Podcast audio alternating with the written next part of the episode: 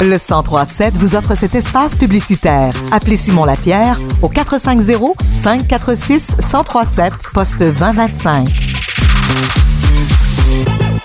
La Maison de la culture de l'avenir propose pour sa programmation 2022-2023 qui a débuté récemment un total record de 18 spectacles. Nous parlons avec la directrice générale Annie Parenteau. Euh, bienvenue de nouveau au Radio Acton, Madame Parenteau. Merci beaucoup. Donc, euh, plusieurs artistes de renom font partie de la programmation, dont un humoriste bien connu ce samedi 8 octobre. Pouvez-vous nous parler de ce qui s'en vient samedi? Oui, en effet, on est très heureux de pouvoir recevoir Daniel Lemire, là, qui fait un nouveau spectacle. Euh, on est en, toute première, donc c'est vraiment une primeur. Là, on est vraiment heureux de ça. Et il propose donc un nouveau, un nouveau spectacle. Euh, c'est dans le style habituel. Qu'est-ce qu'on va y retrouver? En fait, oui, c'est tout à fait dans la même lignée de, du bon vieux Daniel Lemire. Donc, je pense que ça va être un spectacle mémorable et pour les, amateurs de Daniel Lemire, je pense qu'ils ont bien hâte de le retrouver. Ça fait quand même plusieurs années que, que M. Lemire n'avait pas sorti un nouveau spectacle.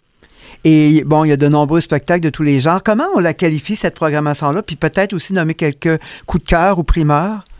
Bien, en fait, on part vraiment à force là, parce qu'on débute avec Daniel Lemire. Euh, le 15, on a le Luc qui va être là le 4 et 5 novembre, Patrick Normand. Donc, c'est vraiment des très grands noms. Là. On est heureux de les avoir. Ça, j'ai oublié le, le, mémorable et euh, Jim Zeller et Carl Tremblay du blues. Là. Ça, ça va être vraiment... Ça va brasser à la maison Takilpa. Donc, c'est un mélange d'humour et de musique qu'on aura euh, dans les prochains mois. Tout à fait. On aime vraiment être très varié aussi dans les styles. Là. Des gens, je pense, qui apprécient cette variété. Là. C'est donc pour vous, après deux années plus difficiles à cause de la pandémie, un, retour en force. Est-ce que la, réponse du public est, bonne jusqu'à maintenant pour la vente des billets?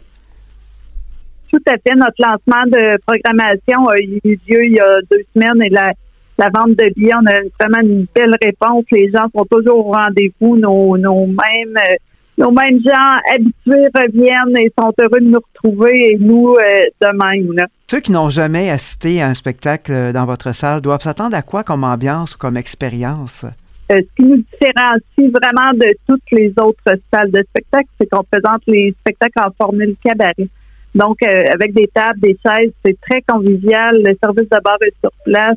Les gens peuvent joindre des tables ensemble s'ils sont un groupe. Donc, je pense que c'est vraiment ce qui nous qui nous euh, qui nous démarque de toutes les autres salles de spectacle et c'est pourquoi les gens reviennent de spectacle en spectacle. Il est préférable, j'imagine, de réserver parce que vous avez combien de sièges au juste?